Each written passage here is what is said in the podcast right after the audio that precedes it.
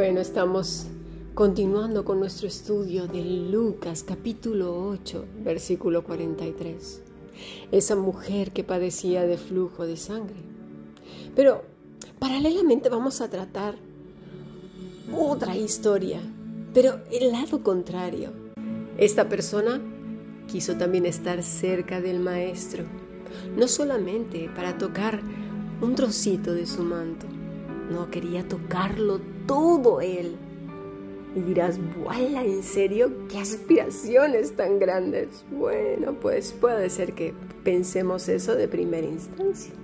Pero mira, se trata de un hombre. Este hombre se llama Tomás. Vámonos a Juan capítulo 20, versículo 24 al 26.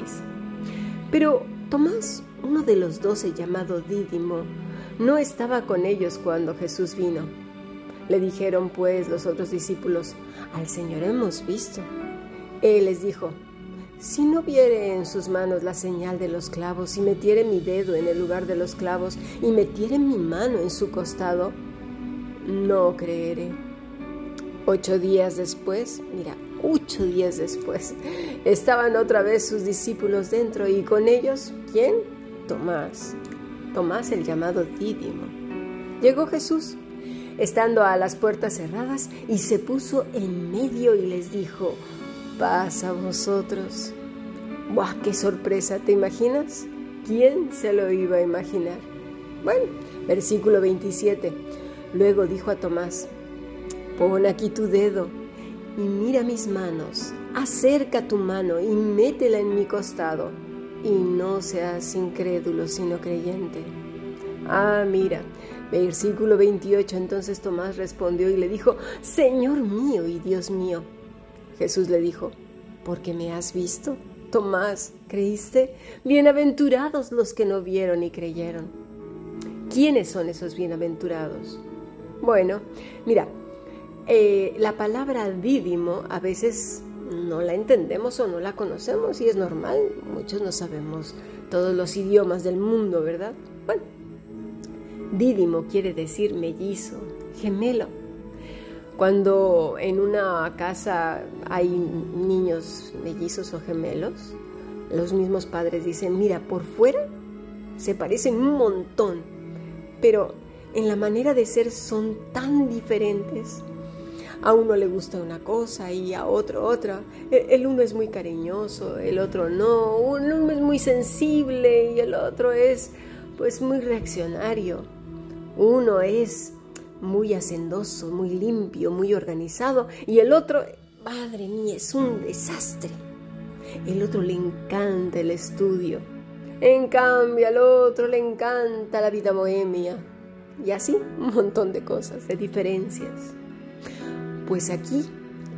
No, sabemos en realidad quién era su mellizo, pero yo me atrevería a decir que su mellizo, y esto ya es mío, era la mujer que había padecido de flujo de sangre, porque ambos deseaban ver al maestro, ambos querían algo con él, ambos deseaban mirarlo con sus ojos, tenerlo cerca y tocarlo pero el corazón y las motivaciones eran completamente equivocadas y el Señor lo supo. La mujer que había padecido de flujo de sangre, ella lo esperaba con toda su alma porque deseaba ser limpiada de sus pecados, salvada de un destino eterno horrible, perdonada y llevada a la ciudad celestial cuando ya fuera el momento. Su salud, esa ya sabía que estaba perdida, no le importaba tanto. Lo que quería era el perdón del Señor. Y el Señor no solamente le otorgó el perdón, sino que la restauró, la sanó. En el caso de Tomás, Tomás no tenía la misma motivación, tenía la motivación de muchos. Si realmente es Dios, entonces ¿por qué no me das lo que le pido? Si fuera Dios y me escuchara realmente, llevo años pidiéndole esto y no me lo da. ¿Por qué no me lo da? ya he llorado, ya me he desmayado, ya he dejado todas las paredes untadas de mocos y lágrimas. Bueno, ya hasta me he tirado de los pelos y me he quedado calva, calvo dos veces, llorando. Pero si nos fijamos, son sacrificios humanos, son, son los clásicos haceres, todo lo de fuera. ¿Que no has visto todo el drama que he hecho, todo el teatro que he montado? Pero dentro de mi corazón no hay voluntad, no hay voluntad. Continuamente tiro la toalla, continuamente tengo una indisciplina tremenda dentro de mi cabeza no hago el esfuerzo. Es como el que dice estoy a dieta y lo ves ahí tomando refresco, eh, comiendo comida chatarra, y bueno, mañana, y mañana, y pasado mañana, o con el ejercicio, con tantas cosas, con el estudio, levantarnos temprano. Somos, somos así, muy, muy indisciplinados, pero exigimos mucho, ¿no? Es como no me suben el sueldo de verdad, pero siempre llego tarde, no redimo el tiempo en mi trabajo, causo problemas, me llevo cosas a casa y así. Y, estoy pidiendo, pues eso, lo que no soy capaz de dar. En fin, eh, en este caso Tomás lo único que quería era eso, comprobar, poner a prueba al Señor. A ver si es verdad que es, pues que me enseñe, yo quiero. Sin embargo, el Señor en su misericordia le deja ocho días, una semana. ¿Qué pasó por la mente de Tomás? ¿Qué estaría pensando? No lo sabemos. Pero lo que sí sabemos es que regresó a ese lugar de reunión. Él iba, como tantos de nosotros, vamos, nos reunimos y ahí estamos.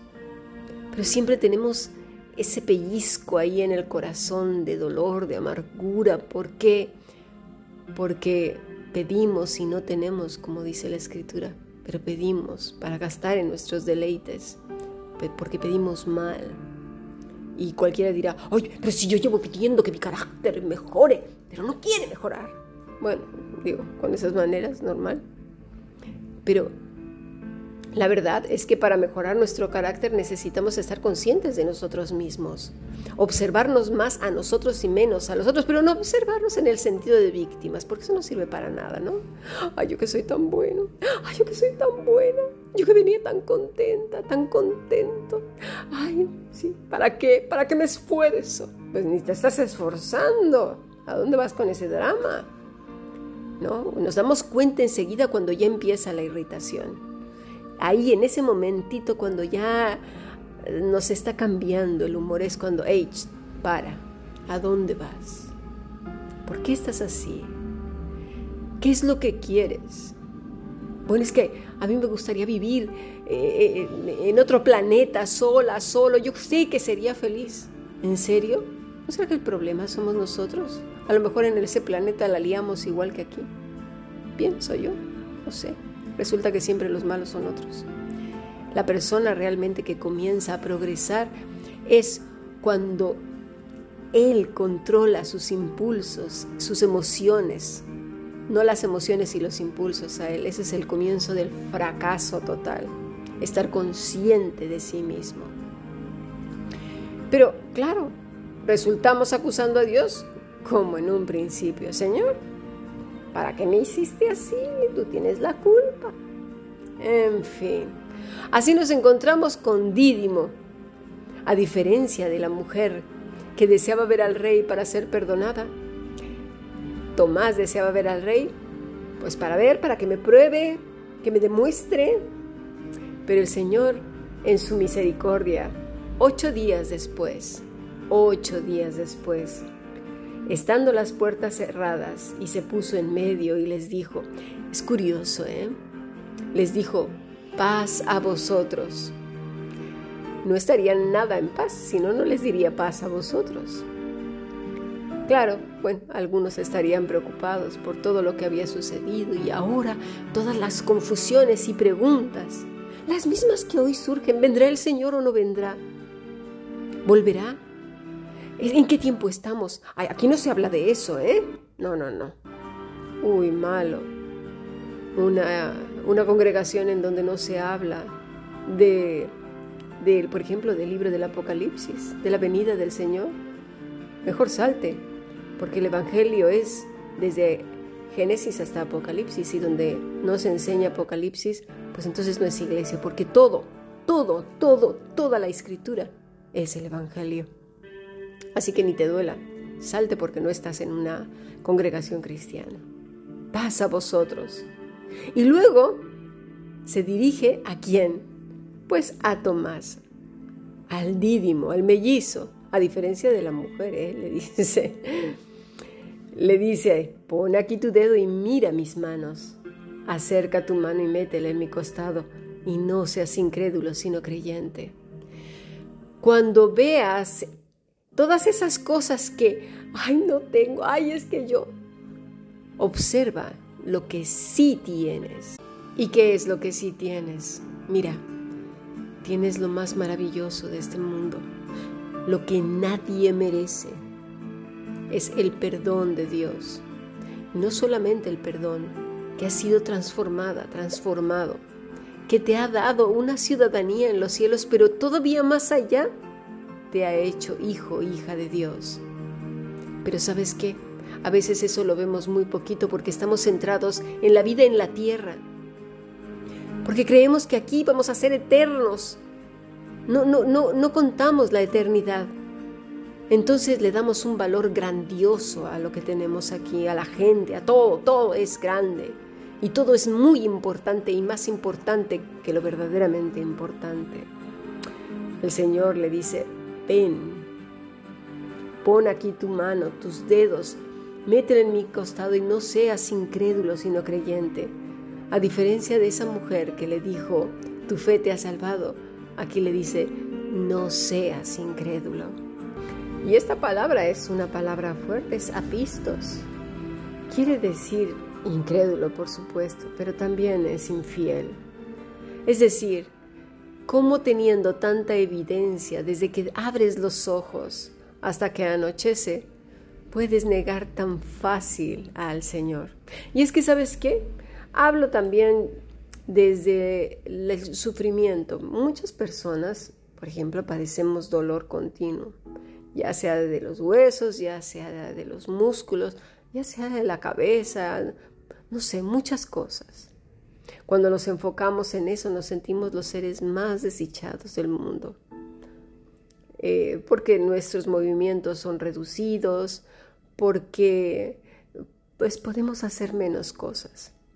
Pero fíjate lo que acabo de decir, podemos hacer menos cosas. Es decir, todavía podemos hacer cosas, pero menos. Cuando tú te enfocas en el dolor y le pones demasiada atención, creo que es el momento en que estás perdiendo. Y lo digo desde mi experiencia personal que sufro dolor crónico desde hace años. Eh, tuve que aprender a tomar control del dolor y no el dolor sobre mí. Y no soy la supermujer, ¿eh? para nada. Pero hay veces que se tiene que aprender a vivir así. Estamos en un mundo en el cual hay sufrimiento y hay aflicción. El Señor ya nos lo dijo. Esa mujer sufría aflicción y dolor. Llevaba mucho tiempo así, día y noche, y todas las personas tenían que enterarse de lo que tenía y no se le podían acercar. Pero, curioso, a diferente de este dídimo, de este mellizo, que no estoy diciendo que haya sido su mellizo, pero me, sorprende el paralelismo ¿eh? De ambos. Este sí que estaba centrado en lo que no podía hacer. Y era precisamente eso lo que quería hacer. Ay, el mundo y sus necedades, el hombre y sus necedades. Pero el Señor tiene mucha paciencia, nosotros no, ¿eh? Nosotros, eh, bueno, ya nos hubiéramos fulminado unos a otros porque somos tan impacientes. Entonces Tomás respondió y le dijo, Señor mío y Dios mío. Jesús no se impresiona con nuestros llantos, con nuestras expresiones, con nuestros dramas que hacemos. Los hombres sí se impresionan, depende de la puesta en escena, porque así somos nosotros. Nos encanta aparentar y que vean en nosotros aquellas lágrimas, esos ojos así cristalinos, ¿no? Como se llamen, llenos de lágrimas, y esa cara y esa voz toda quebrada y la cabeza casi colgando, y bueno, jorobados ahí, ¿no? Que se nos vea muy afligidos y los hombres diciendo, ay, mira cómo sufre, qué piadoso, qué piadosa, pero el Señor, al Señor no le vamos a engañar. Como ya lo hemos visto, el Señor oye los corazones, no se deja llevar por lo que ve y el drama que hacemos. Por eso el Señor le dice, me creíste porque me has visto. Pero ¿sabes una cosa? Bienaventurados los que no vieron y creyeron. Y esa fue esa mujer. Ese fue el que había sido endemoniado. Ese fue el, eh, Jairo. Ese fue el centurión y un montón de gente que antes siquiera de conocer al maestro ya creía en él.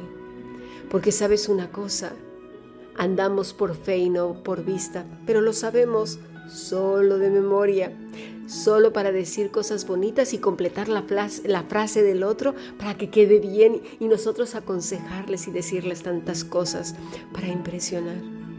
Pero la vida en Cristo se vive como la mujer que era del flujo de sangre, y lo digo era, o que tenía, o que padecía flujo de sangre. Porque esta mujer, a partir de ese entonces hasta ahora, es otra mujer, es la discípulo la discípula del Maestro. Es esa mujer que hasta el día de hoy sigue enseñándonos lo que es creer. Así que la próxima vez que digas cualquier palabra referente a las escrituras, obsérvate a ti mismo si realmente la vives, si es una realidad, si te pareces a esa mujer o a Tomás. Y si te pareces a Tomás, Señor, ayúdame con mi incredulidad pero ayúdame desde el momento, Señor, que yo puedo observarme a mí mismo, misma y tener la disciplina de corregirme, de frenarme antes de explotar, de compadecerme de mí mismo, de mí misma, como si fuera la peor desgracia del mundo, de llevar todo al drama y al desastre, porque soy la persona más afortunada del mundo al tenerte, al ser perdonada, al tener una nueva naturaleza, al poder decir que un día contigo estaré, disfrutando de tu presencia, sirviéndote y adorándote por todos los siglos de los siglos. Amén.